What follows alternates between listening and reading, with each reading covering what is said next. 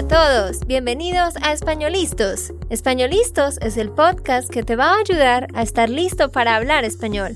Españolistos te prepara para hablar español en cualquier lugar, a cualquier hora y en cualquier situación. ¿Recuerdas todos esos momentos en los que no supiste qué decir? ¿Esos momentos en los que no pudiste mantener una conversación? Pues tranquilo, Españolistos es la herramienta que estabas buscando para mejorar tu español. Dile adiós a todos esos momentos incómodos. Entonces, empecemos. ¿Estamos listos? Yo soy Andrea, de Santander, Colombia. Y yo soy Nate, de Texas, Estados Unidos. Hola, ¿cómo estás? ¿Cómo te va en el día de hoy? Ojalá que estés muy muy bien. En este episodio vamos a seguir hablando de nuestro viaje a Europa. Como sabes, hicimos un episodio donde, junto con Miguel, te contamos sobre cómo nos fue en España y en Italia el año pasado, en el 2022, cuando hicimos algo muy loco, que fue un viaje familiar por dos meses en Europa.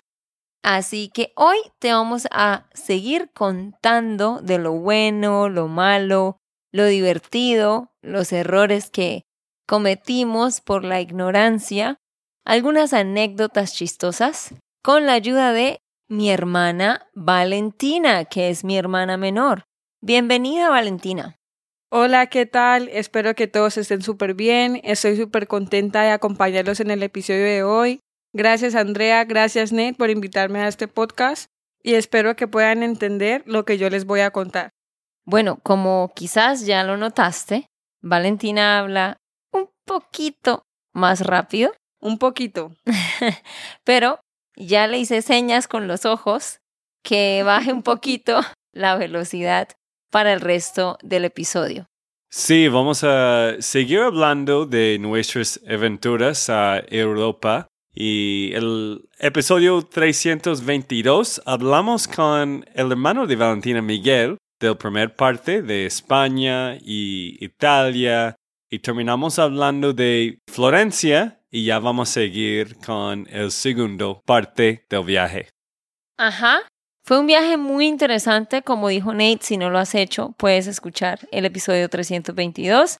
Aprendimos muchísimo, compartimos como familia y lo más importante fue que creamos anécdotas y recuerdos que van a durar para siempre. Ve a escuchar el episodio 322 si no lo has hecho y te recuerdo que tú puedes descargar la transcripción.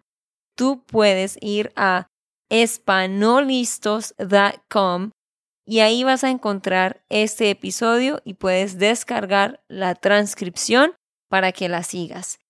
Cuando llegamos a Italia, después de ir a la isla de Cerdeña y visitar Roma y Florencia, Después de Florencia, fuimos a la Torre de Pisa, que es la torre que está inclinada en Pisa. Para eso nosotros pagamos un tour de un día completo. ¿Cómo nos fue en ese tour, Valentina? Mm, la verdad estuvo un poco regular. O sea, sí nos gustó, pero no nos encantó. ¿Por qué? porque generalmente en esos tours ellos quieren pasar por varios lugares, entonces no tienen suficiente tiempo para conocer. Entonces hubo un pueblo, no sé pronunciar el nombre, pero fue un pueblo que a Andrea le encantó. Era un lugar muy, muy bonito y solo estuvimos ahí como una hora, cuarenta minutos. Entonces sí estábamos un poco tristes porque no, no tuvimos el tiempo que queríamos. ¿Pero Pisa te gustó o no mucho? Pues sí me pareció bonito, pero no me pareció espectacular, la verdad. Bueno, es que fuimos allá solo por como 45 minutos y tomamos muchas fotos cursis, como las fotos que todos lo hacen, como con el mano empujando o cargando la pizza y todo, ¿no? Sí, realmente el de las fotos cursis era Nate, literalmente. Estaba a punto de decir eso. No sé por qué dices eso, sí. Tú fuiste el único que las hizo. Bueno, ¿qué? ¿Qué? ¿Donde yo estaba cargando la pizza en, en mi espalda o qué? La torre Pisa. Sí, sí, sí. Yo creo que cuando mandemos el correo sobre este episodio, vamos a poner ahí esa foto cursi, chistosa, que hizo Nate. Pero es una buena foto. Es una buena foto muy curiosa. Pero sí, fue un tour de un día. Yo en general he aprendido que es mejor hacer todo por la cuenta de uno. Porque cuando tú vas en un tour, en un bus con 20 o más personas, siempre dependes del tiempo y el ritmo de los demás. Entonces no alcanzas a disfrutar de pronto cosas que tú quieres ver más. En ese tour nosotros fuimos primero a la Torre de Pisa, ¿sí? A ese complejo donde hay también como otra catedral, es muy bonito. Y sí, como dijo Nate, fueron como 45 minutos y nosotros queríamos comprar también souvenirs, recordatorios. Bueno, en realidad eran Andrea y mi mamá que querían comprar, pero bueno. Bueno, sí, mi mamá y yo queríamos comprar recordatorios y gastamos tiempo tratando de comprar y luego no teníamos suficiente tiempo para poder caminar realmente por el lugar. Mm, sí, en este momento del tour teníamos un maleta completo de regalos para los colombianos, ¿no? Sí, porque para mí es importante, a mí sí me gusta comprar en cada lugar como un magnet, un imán para la nevera o una pequeña escultura. Y Valentina, ¿a usted le gusta comprar también algo en cada lugar? Pero es algo más pequeño, ¿no? Sí, yo compraba generalmente pines, que son los que puedes colgar en ropa, en bolsos y así.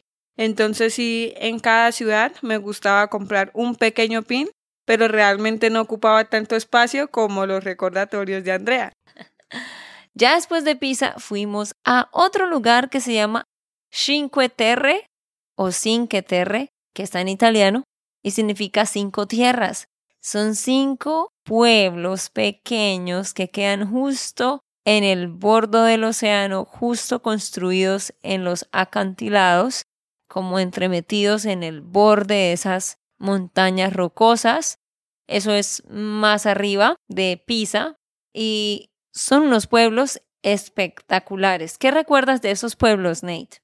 Bueno, yo recuerdo que tratábamos de ir a, todos los cinco. Creo que solo fuimos a los cuatro, ¿cierto? Sí, son cinco, pero por el tiempo decidimos ir solo a cuatro. Sí, pero lo que yo recuerdo es que los primeros dos eran lo más bonitas. Cuando llegamos allá en tren, porque todos tienen que entrar en tren, fue hermosa, fue increíble. Todo como las fotos que tú lo ves en Instagram y pues fue muy genial, almorzamos allá y después sigamos al siguiente pueblo. ¿Cómo nos fue en ese día, Valentina? ¿Qué nos puede contar? ¿Qué hicimos en ese día completo? La verdad, siento que ese día la pasamos muy bien. Así como lo decía Nate, es un lugar muy parecido a las fotos, es eh, realmente lo mismo. El agua era muy bonita, incluso habían personas que se metían al mar y yo recuerdo que Andrea y yo estábamos muy asombradas porque había una roca muy grande y había niños pequeños como de tal vez 12 años saltando desde la roca y caían al agua. Y Andrea y yo estábamos muy sorprendidas porque somos más grandes que ellos, pero no hubiésemos podido hacer lo mismo. Mm, sí, pues yo no estoy arrepentiéndome. ¿Dije esto bien? ¿Qué quieres decir en inglés? I'm not upset that I missed something. Ok, sí, no me arrepiento Eso. de haberme perdido de algo. Bueno, no me arrepiento de que no, no hayamos, no hemos hecho todo, pero yo realmente quería saltar de esas rocas y nadar en esta piscina, pero sigamos viendo más pueblos, otro pueblo, con el tren y, después finalmente llegamos a la playa que realmente había mucha gente y no había no fue tan bonita. Baby, tú dijiste pero sigamos, es pero seguimos, estás hablando en el pasado. ok, bueno, seguimos. Ajá, pero seguimos de un pueblo a otro. Y importante, para ver estos pueblos hay que ir en tren, no hay vías de entrada realmente con carros. El tren te deja ¿Y cómo fue esa vista de cuando nos bajamos del tren en el primer lugar? Que tú caminas un poco y cuál es la vista y qué hay que hacer para llegar al pueblo. Bueno, primero quiero decir algo más sobre el tren y es que es muy fácil ir de un pueblo a otro. De hecho, el costo también era muy bajo. Tú pagabas el tren durante todo el día y podías montarte las veces que quisieras. Entonces, eso lo pueden tener en cuenta por si ustedes quieren ir allá. El transporte va a ser muy sencillo. Y sobre lo que me preguntaba Andrea, cuando nos bajamos del tren, tú te acercas y ves todo el mar. Y para ir, o sea, es como un pequeño pueblo por toda la orilla del acantilado. Entonces ibas por pequeños caminitos entre las casas. Eran pequeñas escaleras por un lado y por el otro, desde donde podías ver todo el mar y era muy, muy bonito. Sí, la infraestructura era muy bonita porque eran casas muy, muy coloridas, las casas llenas de color y todos los pasillos muy, muy angostos. ¿Y qué podemos decir sobre la música y el ambiente? Pues había música en todas partes y eso era súper chévere porque eran canciones italianas.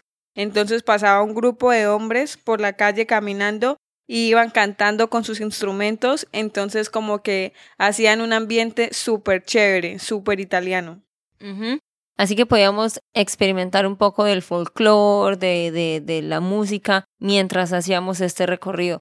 Todos estos cinco pueblos tienen una estructura muy similar, pero hay uno que es bien interesante porque tiene como una iglesia, una iglesia amarilla súper bonita, una catedral, y justo en la parte de enfrente es como un poco plano y ahí entra el mar y se forma casi como una piscina donde la gente puede nadar. Y luego el último, se supone que la gente va allá para meterse a la playa. Y cuando nosotros llegamos, ¿qué pasó? Pues estaba muy lleno de gente, habían muchísimas personas, entonces no nos pudimos meter al mar y tampoco teníamos tanto tiempo porque ya era de noche, así que tuvimos que volver. Sí, ya era prácticamente el atardecer, así que teníamos que regresar. Por eso, ¿qué fue algo que aprendimos? Que es mejor quedarse, habría sido mejor quedarse una noche, hacer dos pueblos, quedarse una noche y luego hacer los otros. Valentina realmente quería que nos quedáramos una noche más, pero era complicado por la logística porque teníamos los días muy, muy reducidos. Bueno, después de Cinqueterre, ¿hacia dónde nos fuimos? Bueno, después de eso nos fuimos para Venecia en bus.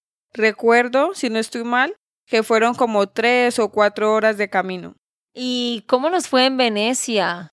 ¿Qué le pareció Venecia? Pues para ser sincera, Venecia no me encantó. Oh, wow. ¿Por qué no? Pues no sé, es que en algunas zonas había mal olor, tampoco había tanta facilidad para que caminaras, como que todo el tiempo tenías que estar tomando una góndola o un taxi.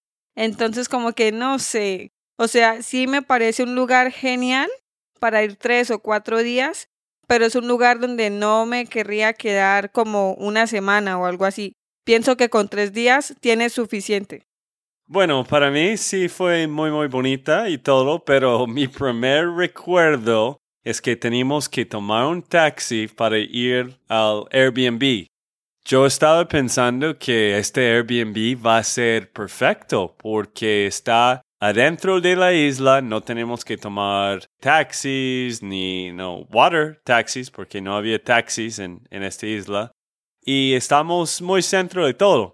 Pero el problema de esto es que llegamos ahí, teníamos que tomar un water taxi con todas nuestras maletas y caminamos a toda la isla para entrar a este Airbnb, ¿cierto? Sí, totalmente, lo había olvidado, pero sí caminamos como 40 minutos o no sé, fue mucho tiempo. Nosotros con las maletas caminando de pasillo en pasillo. Bueno, sí, a ver, ese fue un error que cometimos, aunque creo que era inevitable, porque íbamos a viajar por dos meses, entonces cada uno tenía un carry-on y un morral grande en la espalda.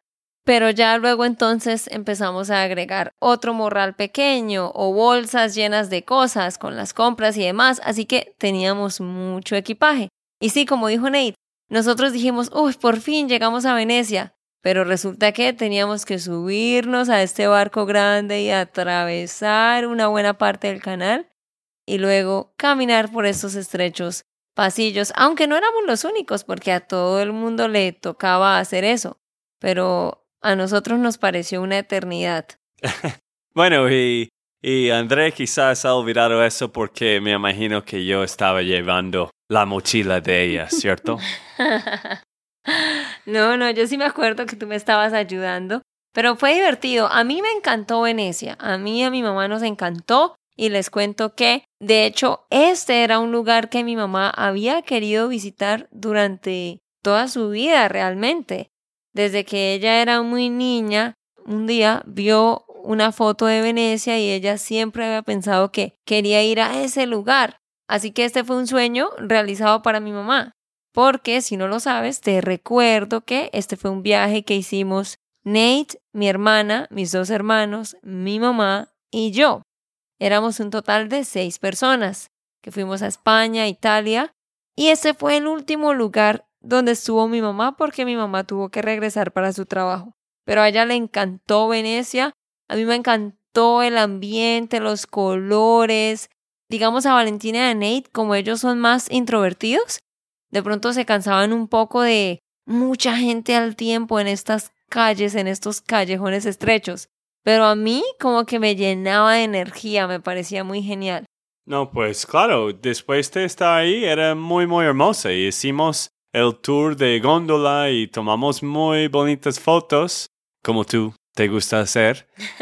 y a mí me gustó, solo que en el principio fue un poco feo caminando con todas las maletas. Sí, es cierto lo que dicen Andrea y Nate, y también pienso que era un lugar muy bonito. Lo feo era que si tenías que ir de un lugar al otro, pues debías tomar eh, transporte por agua, pero igual eso es genial porque es algo muy único, es algo que no tenemos en los demás lugares. Entonces, el hecho de notar como que allá hay taxis, hay como una especie de estaciones de buses, mm. pues fue genial porque es algo muy, muy distinto. Entonces siento que sí, Venecia fue un buen lugar. Y recuerdo que tuvimos una cena muy bonita una vez justo al lado de un canal con la vista de un puente, ¿no? Esa fue como una de nuestras mejores cenas. Sí, fue muy genial esa cena y el mesero que nos atendió también era genial, era súper agradable e incluso llegó un hombre a tocar con su, no sé cómo se llama ese instrumento. ¿Acordeón? Sí, no, pues no sé si sea un acordeón, pero sí era muy similar. Y él tocó un poco para nosotros, así que fue una noche muy bonita al lado del agua. Bueno, aquí con esto damos por terminada la parte de Italia. Luego de ahí hicimos algo muy chévere que fue alquilamos un carro para manejarlo desde Venecia hasta Suiza y de ahí subimos hasta París. Y paseamos un poquito por Francia y luego ya dejamos ahí ese carro. Fue algo súper, súper chévere y aquí hay una anécdota muy chistosa y es que cuando íbamos subiendo, eh, saliendo de Italia, entrando a Suiza, pues teníamos mucha hambre y queríamos eh, comer en algún lado, pero no encontrábamos restaurantes cercas. Entonces Miguel, no sé cómo, encontró un restaurante y en el mapa mostraba que teníamos que salir de la carretera y subir como una montaña, pero no había más opciones. Entonces dijimos, ok, vamos allá. Y yo creo que esta es una de nuestras mejores anécdotas. ¿Qué pasó en ese restaurante, Valentina? Totalmente es de nuestras mejores anécdotas. Yo pienso que es uno de los momentos que nunca vamos a olvidar del viaje a Europa. Entonces, básicamente, comenzamos a subir como por una montañita hasta que llegamos a un lugar donde habían muchas casas y llegamos al restaurante. Era un restaurante muy elegante. Todas las personas que estaban ahí estaban vestidos formales y estaban muy bien arreglados. Sí, yo recuerdo que pedimos steak, pero a ustedes no les gustaron el steak porque fue muy lujoso, ¿no? Ustedes prefieren como carne delgado y bien cocinado. No, a mí me gusta tres cuartos, me gusta. Pero es que esa carne era como término medio, pienso yo. La verdad tenía mucha sangre, mucha. Eh, sí, lo que pasó fue que llegamos a este restaurante y nosotros lo único que queríamos era pizza o pasta, ¿no? Pero este restaurante estaba como en la frontera entre Suiza e Italia. La verdad no sabemos bien en qué lado estaba. Pero fue chistoso porque apenas llegamos, como dice Valentina, todo el mundo estaba muy elegante y las señoras en la puerta nos dijeron, ¿ustedes tienen reserva? Y como que nos miraron de una forma extraña. Yo creo que se les hizo raro porque era obvio que éramos turistas y estábamos vestidos como deportivos.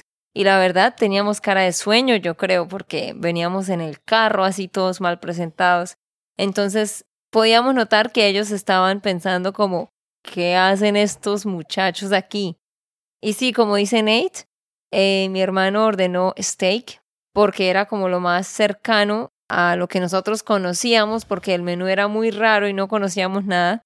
El punto es que cada uno ordenó algo y no era lo que pensábamos, o sea, una sopa muy extraña, la carne, como dice Valentina, con mucha sangre, y luego nos dimos cuenta también que los precios eran muy caros y todo el mundo ordenaba vino y así, y nosotros no queríamos vino, nosotros queríamos jugo de naranja.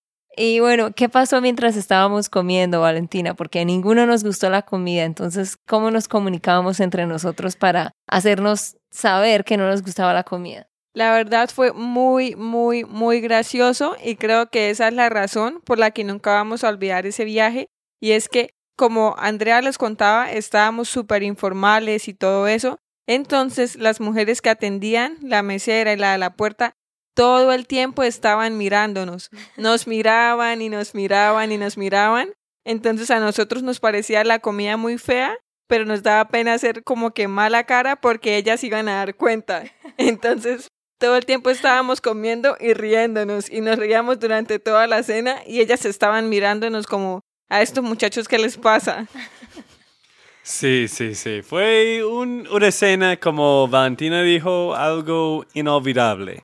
Y nos hacíamos caras y como que mordíamos la comida o tomábamos la sopa y no nos gustaba, o sea, todo nos pareció muy feo, pero como que queríamos reírnos, pero era raro porque todo el mundo era muy elegante así. Y estaban muy callados, hablaban muy pasito. Entonces, si subíamos el tono de nuestra voz, todos como que íbamos a cambiar el ambiente del lugar. Así que nos sentíamos como incómodos, apenados, con comida fea, mal vestidos. Fue muy gracioso. Y sí, teníamos mucha risa y nos mirábamos y nos daba risa, pero teníamos que contenernos, entonces agachábamos la mirada, pero nos volteábamos a mirar de reojo y como que nos daba risa y pensábamos, las meseras van a pensar que tenemos problemas. Y bueno, ya después de eso seguimos caminando y por fin llegamos a Suiza y nos asombró el hecho de que entramos como si nada, o sea, no, no había ninguna como un policía o un oficial, una frontera, ni nada, sencillamente cruzamos y ya, no tuvimos que reportarle nada a nadie, eso nos pareció interesante. Y luego pasó otra cosa muy interesante, ¿no, Nate? Sí, bueno, esto fue una sorpresa. Yo he leído sobre esto antes del viaje. Yo había leído. Ah, yo había leído sobre esto, pero había un transporte de carros en un tren porque la montaña fue muy, muy empinado. Entonces, tú tienes que manejar tu carro adentro de un tren. Y la cosa chistosa es que nadie de nuestro grupo sabía lo que estaba pasando. que, que el tren estaba llevándonos al, al parte norte, eh, de, subiendo de la montaña. Entonces yo estaba como, ¿qué está pasando? ¿Qué está pasando? ¿El carro está moviendo? ¿Y qué pensaste, Valentina? La verdad fue muy gracioso y es que era de noche. Entonces todo estaba muy oscuro y no podíamos ver alrededor. Simplemente llegamos a una fila de carros, Nate iba manejando y paramos. Y unos minutos después, como que, oigan, nos estamos moviendo. Y nos, o sea, como que miramos alrededor y nos damos cuenta de que todos los carros estaban estacionados, pero todos nos estábamos moviendo hacia enfrente. Entonces como que nos dio mucha impresión. Sí, la verdad, lo que más me impresiona de, de Suiza es pues dos cosas. Es exactamente de como las fotos, re hermosa, es increíblemente bonita, pero también ellos tienen muy muy buena infraestructura en todo. Muy buenos trenes y góndolas y, y todos los modos de transporte por todas las montañas. Sí, eso para nosotros fue impresionante. Básicamente todos los carros se subieron en esta plataforma que era como un vagón que iba por un túnel y nos ahorró muchísimo tiempo. Una experiencia muy genial. Y bueno, ¿qué hicimos en Suiza? Solo estuvimos ahí cuatro días. Estuvimos en el área de Interlaken, pero nos quedamos en un Airbnb que quedaba en un pueblo cercano que se llama Adelboden. Y pues nos tuvimos que quedar en las afueras de Interlaken porque a última hora fue que decidimos ir a Suiza y ya luego no encontrábamos nada disponible y todo era muy, muy caro, ¿no, Valentina? Sí, la verdad era bastante caro. Recuerdo que un día tuvimos un desayuno que eran solo cafés y unos panes muy sencillos y aún así pagamos mucho dinero. Así que sí, Suiza es un lugar un poco costoso, sí, muy costoso diría yo, pero es muy hermoso, muy, muy bonito. Como decía Nate, es igual que en las fotos. Mm, como vale la pena, ¿no? Sí, vale la pena. Pero sí, nunca he sido tan preocupado por los precios porque no, había la última noche cuando estamos caminando en el pueblo de Adelboden y estamos viendo los precios de todos los restaurantes y pues la verdad no, no había nada de, de cena que era más barato que 25 dólares. No, 22 dólares. Eso fue como lo más barato que, que encontramos. Y nuestro presupuesto era como 15 por persona. Bueno, inicialmente nuestro presupuesto era como 9, pero cuando llegamos allá a Europa nos dimos cuenta que todo era muy caro. Nos dimos cuenta de que con 9 solo comprábamos la bebida. Literal. Entonces dijimos, bueno, para eso trabajamos, ya no podemos hacer nada vamos a pagar más por todo, está bien, estamos de vacaciones. Esto solo se hace una vez en la vida. Pero cuando llegamos a Suiza era como, oh, por Dios. Mm, sí, pero Andrea, ¿qué te parece Suiza en general? ¿Te gustó? Sí, lo poquito que vimos espectacular. Estuvimos allá cuatro días y bueno, ¿qué hicimos? El primer día fuimos a un lago, como los que vemos en, la, en las fotos, ¿no? En las películas, muy azul, muy hermoso manejamos y vimos pues todos los las montañas y las pequeñas villas en las casas, súper bonito. Otro día fuimos a um, otro lago muy, muy grande ahí en Interlaken y nos tomamos un, unas onces como café y frappé y así en la orilla de, del lago. Y Valentina estaba muy feliz ese día, ¿no? Muchísimo. A mí me encanta el café, pero me encanta mucho. Y ese día, el primer día, bueno, durante el viaje a Europa, yo todo el tiempo estaba buscando un frappé de café, pero en ningún lugar lo vendían. Pero ese día en Suiza lo conseguimos y es el café más rico que he probado. Era delicioso. Ellos piensan que es exagerado, pero no, realmente era el café más rico que he probado. Es que a ella le gusta una preparación específica de un frappé que hacen aquí en Colombia. Bueno, me imagino que en muchos países, pero nosotros lo describimos en España y en Italia y ellos no sabían qué era. Pero allá en Interlaken sí lo tenían y a ella le gustó. También subimos a un lugar donde hay una vista espectacular, se llama Hardenkuhl, algo así. Y hay una vista espectacular de Interlaken, muy lindo. No, genial. Y nuestro día favorito fue eh, el día antes de salir que fuimos a un otro lago, porque pues bueno, allá tú sabes, vas a ver lagos, que se llama Oshinen o Oshinen, no me acuerdo bien de los nombres. sí, algo así. Y tuvimos que caminar hacia el lago y mientras caminábamos veíamos las montañas, los nevados, vacas, la naturaleza espectacular. ¿Qué más hicimos allá? Ese lago era muy bonito. Nosotros alquilamos unos botes entonces dimos una vuelta por el lago y también había una cascada súper bonita que caía dentro del lago. Entonces definitivamente fue un lugar muy muy bonito para estar. También probamos el perro caliente de Suiza y comimos helado. Sí, yo recuerdo que este lago era re bonita, pero no solo el agua tan claro y azul, pero también estaba alrededor este glaciar que era glaciar. muy... Glaciar. Bueno, este glaciar que era muy bonito. De verdad que Suiza yo creo que fue el lugar favorito de todos, ¿no? Para mí realmente el país que más me gustó entre España, Italia, Suiza y Francia fue Italia. A mí me encantó cada rincón de Italia, pero sé que a Miguel, a David les encantó Suiza. ¿Y a ti, amor? Para mí fue el parte, el lugar más hermoso que hemos visitado. Es que todo allá era muy verde, muy hermoso con los Alpes, las montañas, las cascadas, re hermosa, pero también muy costoso. Y fuimos también a otro lugar que se llama, es que yo no sé pronunciar los nombres, pero es como Lauterbrunnen o Lauterbrunnen, algo así, donde hay pues una montaña rocosa y de ahí sale como un nacimiento de agua que es como una pequeña cascada y luego ahí se forma un río y hay casitas alrededor. Muy muy lindo. Ese día también este subimos en las góndolas, bueno, usamos las góndolas en diferentes momentos. Subimos a otra parte más alta desde donde se veía muy muy como de cerca parte de los Alpes y desde allá el paisaje era muy, muy lindo.